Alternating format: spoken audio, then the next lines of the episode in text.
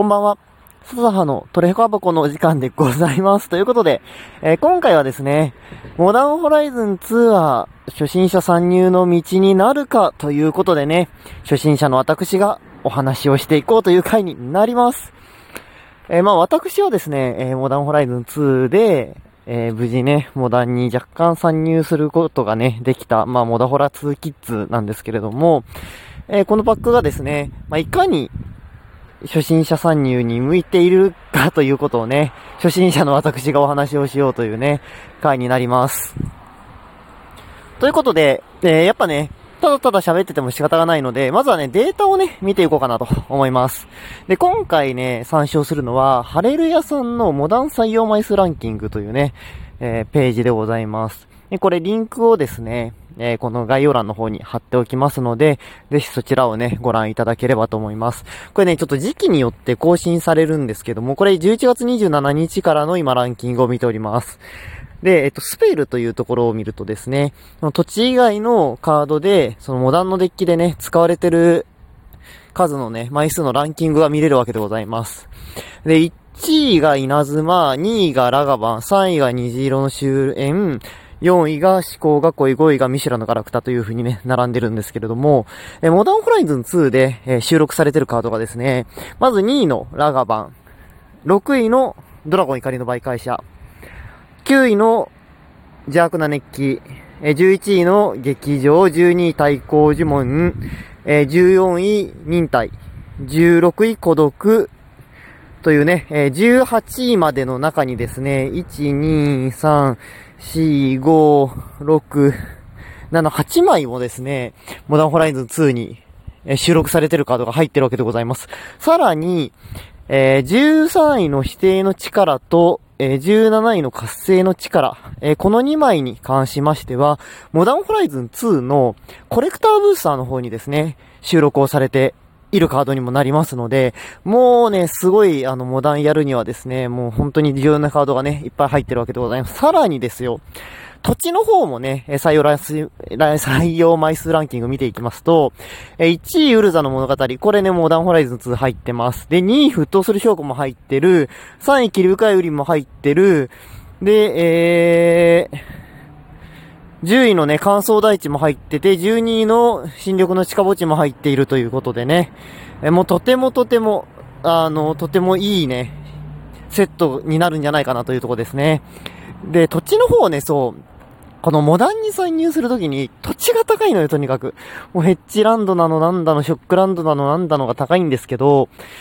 そう、これがね、ほんと、モダンホライズン2のおかげでね、そう、むちゃくちゃ揃えやすくなりました。僕もモダンホライズン2発売前に、沸騰する証拠揃えようとしてたんだけど、1枚8000円とかさ、なんかめちゃくちゃ高くて、で、買えなかったんだけど、それが今や普通にパックで出るもんだから、もう1枚3000円とか4000円で買えるんですよ。もうありがたいよね。なんならパック買ったら出るしねっていうところです。はい。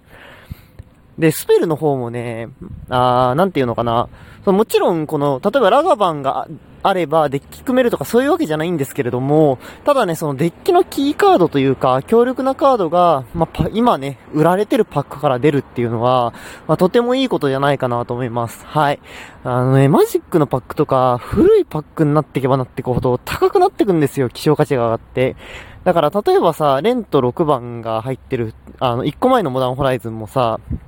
今買おうとすると、あの、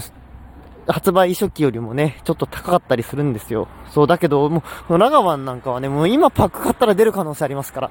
もう本当にね、で、大概ね、なんていうのかな、これ以外にも結構使えるカードがね、入ってきたりして、そう、あの、とても有料なね、セットなんじゃないかなと僕自身も思います。で、僕もね、正直モダンホライズン2があったから、こうやってね、カード揃えようっていうきっかけにもなりましたし、あと、向いててむちゃくちゃ楽しいんだよね。ここにさ、乗ってる以外にも、えー、濁老の姿勢とか、残虐な姿勢感だったりとか、エレメンタルのね、あー、何？なんだ？あと、ここに乗ってないやつ。えー、っと、ヒタンとかさ、えー、あ、あれ、えー、名前忘れちゃった。ヒタンとか、そう、緻密とかね、緻密の拡張とむちゃくちゃ綺麗ですし、そう。あとね、うーんと、なんだ？あの、新ワレアのさ、名前が出てこない。や。あの、新ワレアの、えーグリストとかね、あとレアのね、ダウシーのコク歩きとかね、はい、その辺の有料カードも入ってますし、そう、何よりも本当にね、あの、レア枠でフェッチランドが出てくる、ウルザの物語が出てくるっていうのはね、マジで素晴らしいんですよ。そう。なんで、ぜひね、モダンね、やりたいなという方とかはね、僕と一緒に向いていこうじゃありませんか。というくらいにお勧めできる商品でございます。ただネックはね、一つあって、パックの値段がちょっと高いんですよね。ドラフトブースターという方で、えー、一番安いやつなんですけど、それが、それが1枚、えー、じゃあ1パック800円か。で、セットブースターが1パック1000円で、コレクターブースターが1パック3960円ということでね、ちょっとお値段が張るんですけれども、それに見合った価値はあるかなと、僕は思うわけでございます。でもほんとね、これラガバンとか出るときはね、マジで手が震えるのよ。まあ、なんか、このレア枠のところから赤の伝説みたいな、赤の伝説が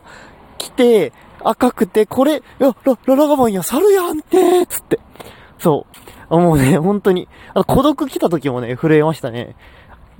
えあ、白い、白い、白いレア枠。なになになにみたいな。これ、やばい、やばいやつか、やばいやつか？あ、孤独じゃんみたいな。おーみたいなね。そういうね、痺れる戦いもね、できますんで。で、えー、まあ、こんだけ言っといてね、まあ、パック向かないわけにはいきませんので、明日の配信では、あの、モダンホライズン2の